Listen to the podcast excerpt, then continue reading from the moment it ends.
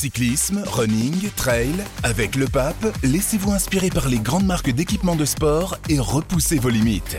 Le pape à Paris et Lyon et sur lepape.com.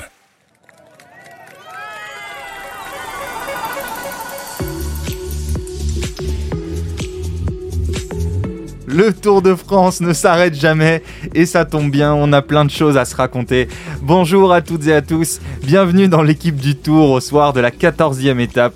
En ce samedi 15 juillet, nous sommes à Morzine où le jeune Carlos Rodriguez s'est imposé en échappant à la vigilance du duo Vingegaard-Pogacar.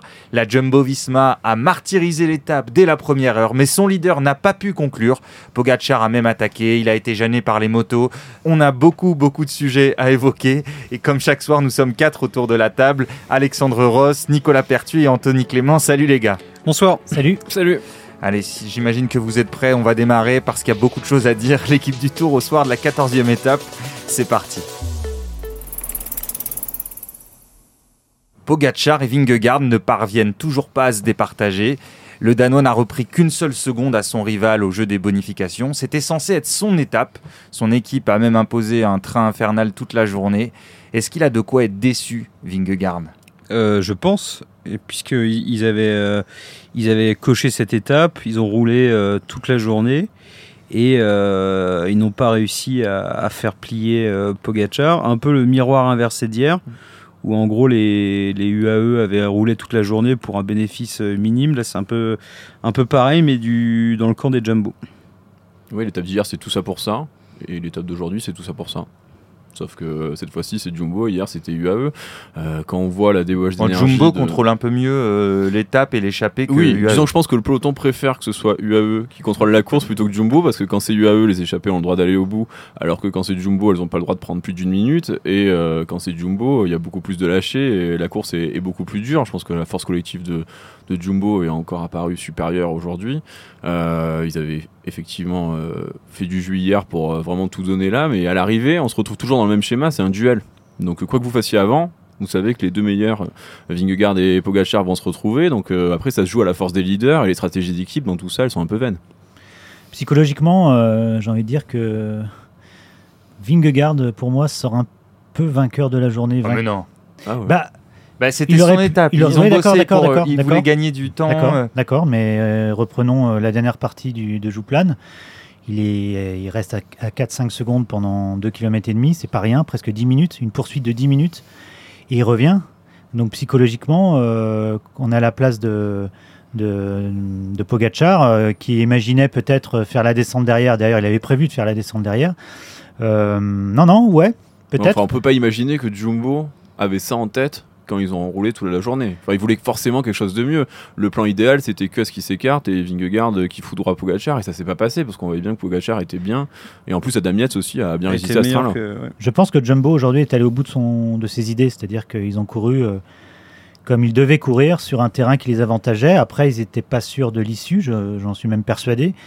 Euh, et puis, et puis Pogachar a été malin en faisant rouler des fois un peu Yates, euh, des fois un peu Machka, à des moments très opportuns dans la montée, j'ai trouvé, c'était plutôt intelligent.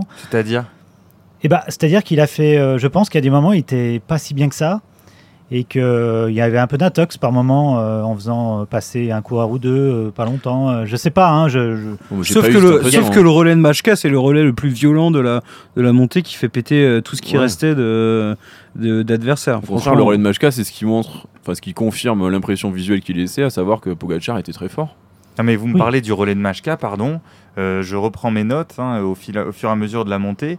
Il y a quand même, quand, quand Machka relaie, donc euh, dans, dans Jouplan, on est dans Jouplan, hein, donc euh, c'est à 10,5 à 10,6 km de l'arrivée. Il y a 3 UAE, donc Machka, Yates et Pogachar. Il reste que deux Jumbo, Kus et Vingegaard. Mais Van Aert revient pendant c'est la séquence naturelle du jour. Vanguard, euh, pardon, Van Aert revient euh, sur, le, sur le groupe pendant que Machka tracte le groupe et ça fait exploser aussi Machka. Après, Van Aert explose vite.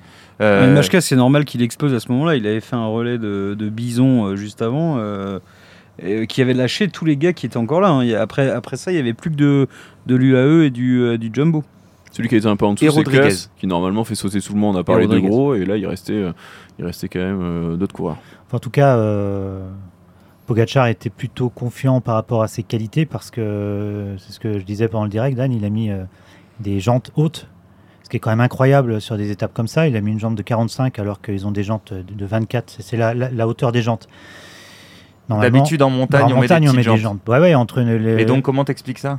Bah, je suis allé poser la question. C'est simplement qu'il y avait une descente derrière la fin et que dans ce genre d'étape, il avait décidé de, de vraiment faire la descente derrière. Pour être plus aérodynamique. Bah, c'est un peu plus Quitte à lourd, ça perdre, fait 100 à grammes prendre de du poids en montagne, c'est ça Il y a surtout plus de rigidité et de l'inertie. Donc ça permet d'aller plus vite en descente. C'est que dans là, là où c'est intéressant, c'est que dans l'idée, il n'était pas dans l'idée de se faire lâcher sur, par Vingegaard dans la dernière montée.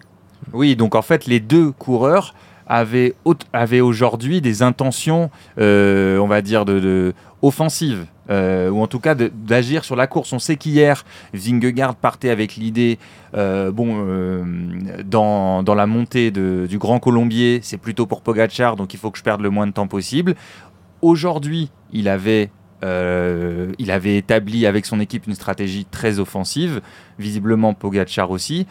Jumbo, finalement, les équipiers jusqu'à Vingegaard, ils ont réussi le- leur boulot. On peut pas dire que Jumbo se soit planté, c'est juste que Vingegaard n'a pas réussi à décrocher Pogachar et c'est même Pogachar qui a attaqué. Ouais, mais euh, comme le disait Anthony, moi je pense que ce que Jumbo va, va retenir ce soir, c'est que leur puissance collective a pas forcément d'effet sur Pogacar, ce qui est quand même un problème pour la suite de la course, parce que c'est un, de leurs, euh, un de leurs atouts majeurs. Euh, voilà, on, attendait de voir le terrain dont, nous parlait Vingegaard, son terrain favori, 5 cols, plus de 4000 mètres de dénivelé aujourd'hui, eh ben, Pogacar a pas plié. Une semaine, je disais que selon moi, si Jumbo voulait gagner ce tour, il fallait qu'il joue avec Pogachar. Aujourd'hui, ils ont décidé, ils ont fait la tactique inverse, ce que vient de dire euh, Alex. C'est-à-dire, on joue sur la force collective. Ouais, mais comment tu veux qu'il fasse? Parce que Ben, l'année dernière, il y avait là, voilà, c'est là la différence de l'année dernière, c'est que l'année dernière, il pouvait imaginer des schémas où il lançait Roglic de plus tôt parce que Roglic pouvait faire peur à Pogacar, à tort ou à raison, mais en tout cas, il avait fait peur et du coup, il s'était épuisé à aller le chercher. Bah là, vous pouvez pas envoyer Sepkus parce que Sepkus, il fait pas peur à, à, Pogacar, donc ils sont contraints d'adopter une tactique de train assez classique. Finalement, ce train comme ça, euh, bah, toutes les grosses équipes l'ont fait avant eux euh, ces dernières années, et ça, ça marche si votre leader après est capable de, de conclure. Sauf que là, euh, un train comme ça, bah, les deux ils restent derrière et ça se règle entre les deux. Et comme les deux sont sensiblement du même niveau, puisque bon, ça se joue euh, quand on parle d'écart entre les deux, à part le premier jour, sinon c'est 10 secondes euh, dans un sens pour Pogacar. Mais comme ils sont dans le même niveau, bah, on se retrouve euh, dans une logique de pur duel. Donc bon courage au directeur sportif pour sortir de ça. hein. Je trouve que Adam Yates c'est un point ultra important pour pour Pogacar parce que effectivement il n'y a pas Roglic pour Vingegaard. Il pourrait si disons qu'ils imaginaient un, un scénario de fou et Kuss attaque dès le début de l'étape pour isoler tout le monde et il se retrouve à l'avant pour faire la peau à, à Pogacar. Yates euh, logiquement sera là et en fait c'est c'est euh, je trouve que c'est une carte vraiment maîtresse pour euh, pour Mais C'est Pogacar. pas et- non plus une carte que tu peux utiliser comme Roglic l'année dernière dans l'autre camp. Yates Non, dans l'autre camp, mais, Voilà, il n'y a pas de logique de mais- duo, mais contrairement à ce qu'ils défensivement- avaient dit au début du tour. mais défensivement, ouais. Oui, Yates d'ailleurs qui finit euh, quatrième de l'étape, euh, qui est dans le coup, qui lâche après, euh, après Sepkus. Euh, donc c'est un, un point important. Alors Yates peut-être qu'il a un peu moins de régularité, mais il est capable complètement de, de jouer à ce niveau-là, quasiment à hauteur de, de, Pogacar et Vingegaard, ou au moins faire le match avec Sepkus. Euh, messieurs, euh, avant qu'on passe au duel plus précisément de, entre Pogacar et Vingegaard qu'on a vu dans Jouplan, hein, parce qu'il y, a eu- beaucoup de choses dont on n'a pas encore parlé, juste un petit mot. Il y avait certes Roglic l'année dernière, mais Jumbo nous avait aussi habitués à, à très souvent, voire toujours envoyer un éclaireur, euh, un, un homme en, en amont pour le récupérer ensuite. Ils l'ont pas fait euh, aujourd'hui. Euh, pourquoi? Je me suis posé la question. Je me, suis dit, je me suis dit, je vais, la- je vais leur poser la question. Mais aujourd'hui, ils ont, ils ont vraiment fait euh, rouleau compresseur en fait. Euh, c'était pas, on n'était pas sur euh, le plan du Granon où là, tu avais quand même un, un schéma tactique beaucoup plus euh, fin et établi. Là, c'était oh, bon, on va bourriner jusqu'à Jouplane et puis après, euh, on verra quoi. Enfin, Bah, L'idée c'était de durcir la course le plus possible. Si vous envoyez un, un mec dans une échappée, ça veut dire que derrière euh, vous roulez pas. Donc euh, la course elle est, elle est moins non, dure c'est pas vrai. Ils ils l'ont déjà fait. Oui, ils ont déjà rouler. fait rouler sur. Oui, ils l'ont fait d'ailleurs dans la première étape avec, euh, avec Van Aert. C'est vrai. Mais euh, là, en l'occurrence, le moyen le plus rationnel de durcir la course pour tout le monde, c'était de faire un train et euh, d'empêcher tout échapper et de rouler à bloc du début à la fin. Euh, Ça mettait beaucoup de pression sur les épaules de Vingegaard parce que quand tu vois tous les copains transpirer toute la journée pour que tu conclues à la fin et que par contre derrière toi t'as Pogacar qui a l'air très à l'aise, je pense que tu poses des questions. Il fait des étirements même, t'as même noté Ouais, ça il a, un fait, moment. il a fait, euh, non, il a fait un petit étirement et puis quand il a enlevé ses gants en pleine euh, au début de l'ascension de Jouplan, ouais, il a, il a enlevé les deux mains du guidon, il avait l'air, enfin, il montrait qu'il était vraiment très à l'aise. Euh, autre chose, euh, à propos du train Jumbo, euh, trois cols de première catégorie dans la première partie de l'étape, c'est Laporte et Van donc deux rouleurs qui, qui laminent euh, tous les grimpeurs. L'échappée n'a jamais, eu, euh, jamais eu plus d'une minute et même resté à 30 secondes. Il y avait pourtant des noms. Euh, comment on peut expliquer ça? Que des mecs comme Laporte et Van donc dans la en course de trois la cols porte, de elle, première elle s'arrête catégorie. au moment du col où, où il s'arrête de bosser, donc il lise son effort sur euh, 50 bornes, là où les autres coureurs euh, le lisent sur l'intégralité de l'étape. Ouais, Après, je comprends que ça surprenne.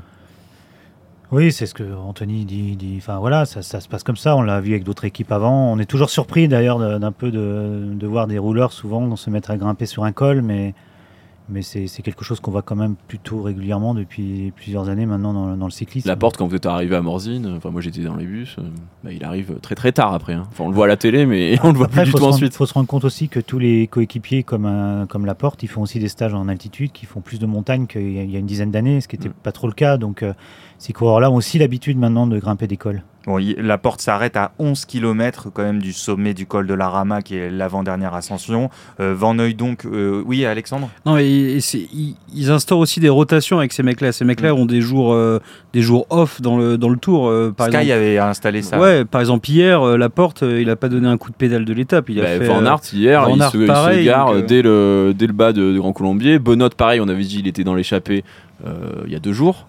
Aujourd'hui, euh, hier, il fait rien. Aujourd'hui, il travaille. Oui, ça rejoint ce qu'on disait. Par contre, ils ont même. tous travaillé aujourd'hui. Ça rejoint ce qu'on disait aujourd'hui, euh, c'est-à-dire ils avaient vraiment coché cette étape et le but c'était d'essayer de prendre du temps. C'était le terrain pour Vingegaard a priori euh, qui avait résisté dans le Grand Colombier. Bon, alors Vingegaard gagne une petite seconde, mais ça, ça, ça c'est pas le résultat escompté. Ouais, mais dans le duel, je note qu'il en a pas mis une dans, dans Jouplan, à part au sprint euh, en haut. Euh, il a pas attaqué Pogacar. Bah, Oui. Il s'est fait attaquer surtout. Oui, voilà.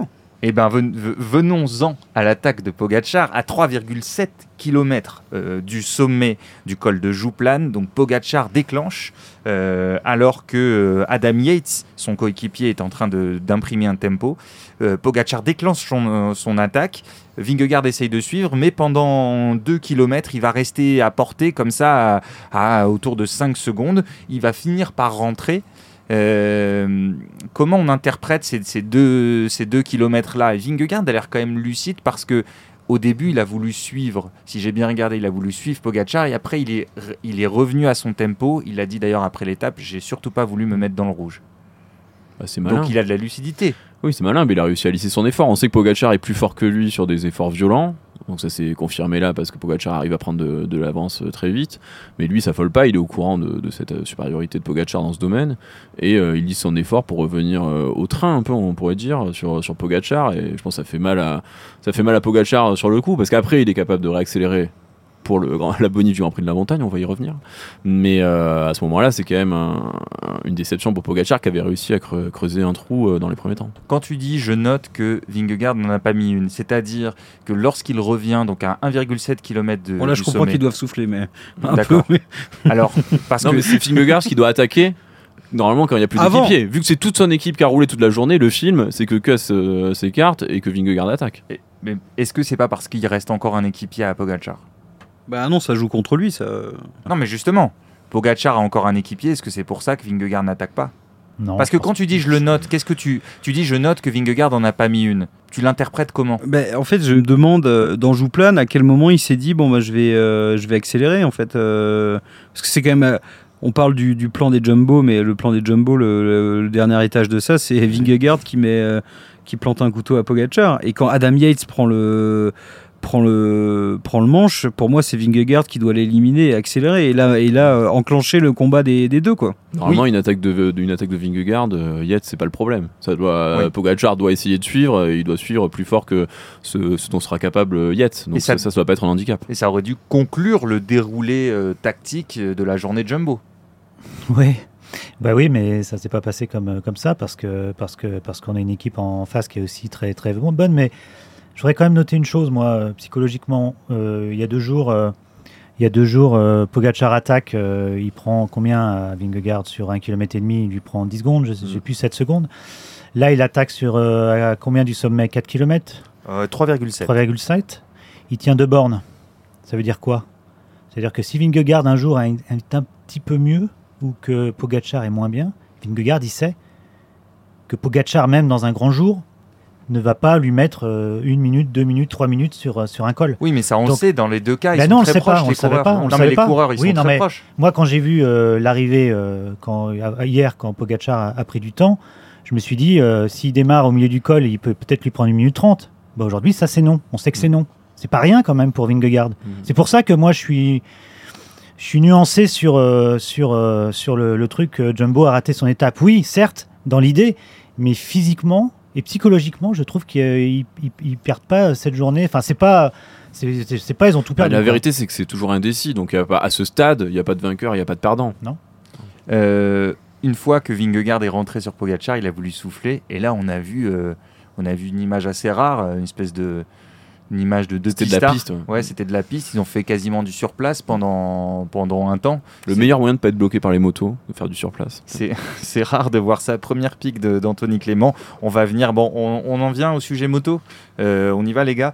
Euh, Est-ce que quelqu'un veut raconter ce qui se passe, le fonctionnement? Alors, je vais peut-être euh, raconter l'image pour ceux éventuellement qui ne l'auraient pas vu. À à peu près 450-500 mètres du sommet, Pogachar veut en mettre une, notamment parce qu'il y a des bonifications 8, 5 et 2 secondes au sommet du col de Jouplane. Et puis ensuite, il y a- une descente qui peut être assez technique. Donc, Pogachar essaye, lance une attaque assez loin d'ailleurs, mais il est obligé de ralentir puis de freiner euh, en fait parce que il est bloqué devant lui par deux motos, une moto de photographe et une moto de caméraman, et le public est très très resserré autour des, des coureurs, hein, euh, très très proche, euh, et donc il y a assez peu de place. Pogachar est obligé de se raviser. On va parler de ça. Je peux dérouler parce que parce qu'on a eu notre photographe, donc c'était une moto avec un photographe de l'équipe.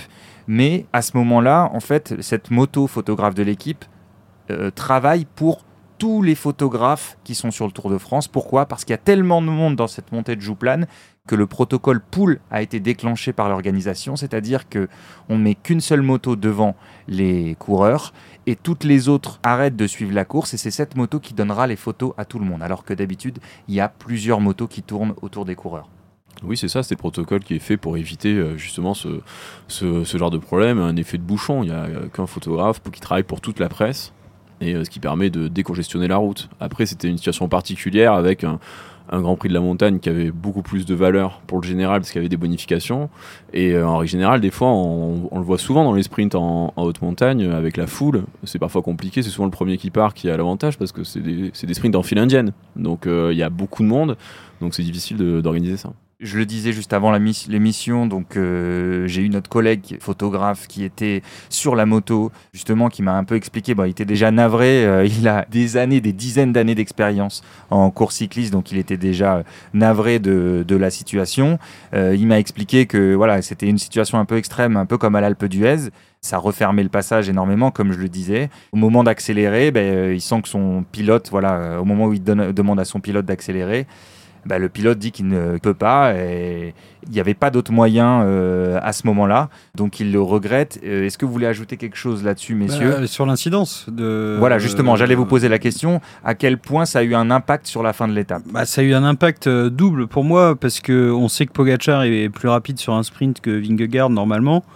Donc on peut penser que les bonifs auraient été pour euh, Pogachar et pas pour Vingegaard, 3 secondes. Et l'autre incident, c'est que si euh, Pogachar avait, euh, avait un plan euh, pour se lancer dans la descente, le, meilleur, le meilleur moyen, c'était de le lancer après le sprint. Ça lui a peut-être un peu cassé les pattes. Il a dit qu'il avait utilisé une cartouche dans ce sprint avorté qu'il avait, qu'il avait tiré à blanc. Donc je pense que ça a eu un impact négatif pour, pour Pogacar. Non, c'est vrai qu'on l'a senti déstabilisé. D'ailleurs, il rate complètement son sprint. Il lance pas le sprint euh, en haut et c'est Vingegaard qui le lance. C'est très, c'est très étonnant. On se rappelle aussi de ce qui s'était passé en le Ventoux euh, avec Froome, qu'on avait vu courir à pied. Enfin voilà, c'est des choses qui arrivent. Euh, genre- Oui, c'était déjà une moto télévision. euh, Là, c'était Richie Porte qui avait heurté Mhm, la, moto, la moto télévision. Là, il y a aussi une moto télévision. Oui, c'est important hein, de le faut dire aussi parce que s'il y a qu'une moto, euh, il passe. Là, il y a deux motos, la moto de télé et la, et la moto presse. Oui, justement, euh, pour le, dans la suite hein, du, final de cette ascension, j'allais dire, Pogachar se rassoit, mais après il gère étrangement, il est en tête, il mène un peu le train, j'allais dire, avec Vingegaard dans sa roue, et c'est Vingegaard qui le surprend. Ça, c'est parce qu'il n'est pas encore euh, complètement remis de son attaque euh, avortée. Est-ce que vous trouvez pas ça étrange, sa manière de gérer ensuite le sprint pour, comme la l'a dit, comme l'a dit Nico, je pense qu'il est un peu déstabilisé. Et puis il a quand même tout, il a, ils étaient quand même à fond les mecs. hein. Euh, il, a, il a utilisé une cartouche pour euh, pour lancer son premier sprint. Donc euh, bon, on peut comprendre que qu'il ait plus le punch nécessaire pour euh, pour aller contrer Vingegaard. Troisième incident, ce que j'ai oublié, Carlos Rodriguez, j'imagine qu'on va en parler, mais euh, qui était déjà revenu derrière à la faveur du surplace, mais là. euh, un peu le, le, le flottement que ça crée, ce- cette situation, lui, lui permet aussi de revenir dans la, dans Moi, la je pense que, descente. ouais, le flottement d'avant est quand même le plus déterminant. Enfin, la façon quand ils se retrouvent. Parce que, bon, de toute façon, comme ils savent que c'est un duel, euh, ils se désintéressent des autres, donc euh, ils Quand s'arrêtent de surplace, rouler. tu veux dire? Oui, bah, Ouais. c'est à ce moment-là quand même que, que, que Rodriguez peut revenir. Oui, bah, euh, Carlos Rodriguez, rapidement.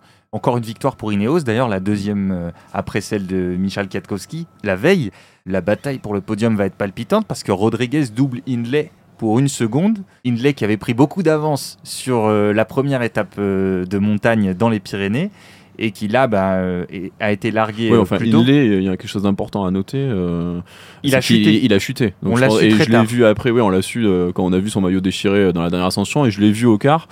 Euh, il était quand même bien déchiré, et je pense que c'est déjà très beau de sa part d'avoir pu tenir jusque-là. Donc je pense qu'il est satisfait de sa journée parce que ça aurait pu être bien pire. Juste un mot que j'ai oublié, on notera quand même l'élégance de Tadej Pogacar à l'arrivée, qui aurait pu en faire des caisses euh, sur euh, cette histoire de moto, etc. Son patron s'en est chargé, je crois. Il faut savoir répartir les. Ah les ben tâches. voilà, son patron s'en est chargé, euh, mais en tout cas lui euh, a été plutôt élégant. En tout cas, il, a- il en a pas fait des caisses au- autour de ça. On revient rapidement sur le sur il y a quelque chose dans la descente, moi, qui m'a marqué, c'est quand même la façon dont Vingegaard a géré la descente en, en collant. Euh, Pogacar mais vraiment au millimètre il y a eu euh, des fois dans des virages où c'était limite dangereux euh, il pilait derrière on sentait qu'il voulait pas lui laisser euh, euh, un mètre quoi C'est ça, dénote quand même une ça. certaine nervosité ouais moi j'ai jamais vu une telle scène où euh, limite il, il était tout proche de l'accident parce qu'il le collait à, à grande vitesse C'est surtout les relances de Pogacar qui étaient terribles. Mm. Et à chaque fois qu'il relançait, euh, il, il mettait un sprint et euh, Vingegaard perdait euh, un, deux, voire trois vélos. Il a dû se faire mal, Vingegaard, dans la descente. oui oui, c'est pour ça que du coup à l'approche des virages il prenait beaucoup de risques pour ne surtout euh, pas lâcher euh, Pogacar Et le poignet de Pogacar, a priori, il y a rien à signaler là, tout va bien. A priori, oui. La bataille pour le podium, il y a aussi Adam Yates qui est, qui est quand même dans le jeu Mm. parce que parce qu'il est à, à 37 secondes seulement euh, de Carlos Rodriguez. En revanche, euh, David Godu, là, ça, on peut dire que c'est définitivement fini. Alors son Tour de France n'est pas fini. Bon là, il termine à environ Six 6 minutes. minutes euh, de Carlos Rodriguez. Euh, Au général, euh, ça devient euh, vraiment très compliqué. Donc il est dixième à 13 minutes quasiment de Jonas Vingegaard et à 8 minutes euh, du podium. Bah, il était plutôt pas mal, je vais trouver, euh, dans la journée, dans- sauf, dans la, la dernière partie du dernier col où il a explosé. En fait, il a monté avec euh, Guillaume Martin, qui avait été en difficulté avant. Et, mais je l'avais trouvé plutôt bien euh, toute la journée, euh, David, aujourd'hui. En- il a- Je pense qu'il a Mm. justement essayé de suivre les meilleurs. Et puis ça n'a pas, ça l'a pas fait dans le dernier col, quoi.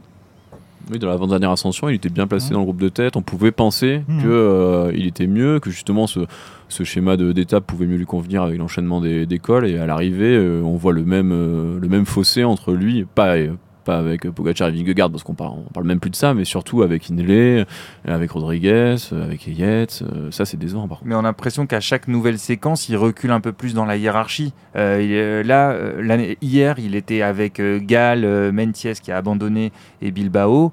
Euh, là, il a encore descendu d'un, il est encore descendu d'un étage, quoi. Il est plus troisième chapeau, il est quatrième chapeau.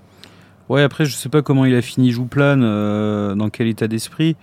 Après, ça, ça- ça va lui ouvrir des, des perspectives, euh, peut-être pour aller devant un jour. Donc, euh, parce que là, 13 minutes, bon, ils vont pas réagir dans la seconde euh, si faut espérer que Jumbo ne fasse pas un train d'enfer tous les jours, parce que s'ils font pareil demain, ça va devenir problématique. Ils vont être détestés par le peloton. Ils le sont déjà, je crois. Oui. Bon, euh, on dit- rapidement, euh, on dit un mot sur euh, Romain Bardet. euh, euh, bon, c'est c'est- c'est- c'est terrible pour lui, une chute, euh, une chute en début d'étape. euh, Il n'a pas pu repartir. Euh, Oui, c'est terrible, mais je me mets une nuance sur, par rapport à ça. Je pense que, allez, on- enfin, il n'était pas dans le match. hein. Il était malade aussi. il l'avait dit. Voilà, je pense qu'il y, aura moins de déception que sur le Giro l'année dernière où il y avait vraiment des bonnes jambes et il pouvait faire un podium sur le Giro l'année dernière. Là, c'était pas le cas, donc ça nuance un peu son abandon. Et j'espère qu'il va bien. Mais là, il fait l'objet d'un protocole commotion. Enfin, Mm. J'ai eu des news par son équipe euh, au quart. Et bon, ils sont pas forcément inquiets, mais en tout cas, euh, il y a eu une commotion, comme il avait eu lors de son précédent abandon. Et justement, il y avait eu des problèmes lors de son précédent abandon sur le Tour de France, justement en 2020, l'étape de Puy-Marie où il était tombé.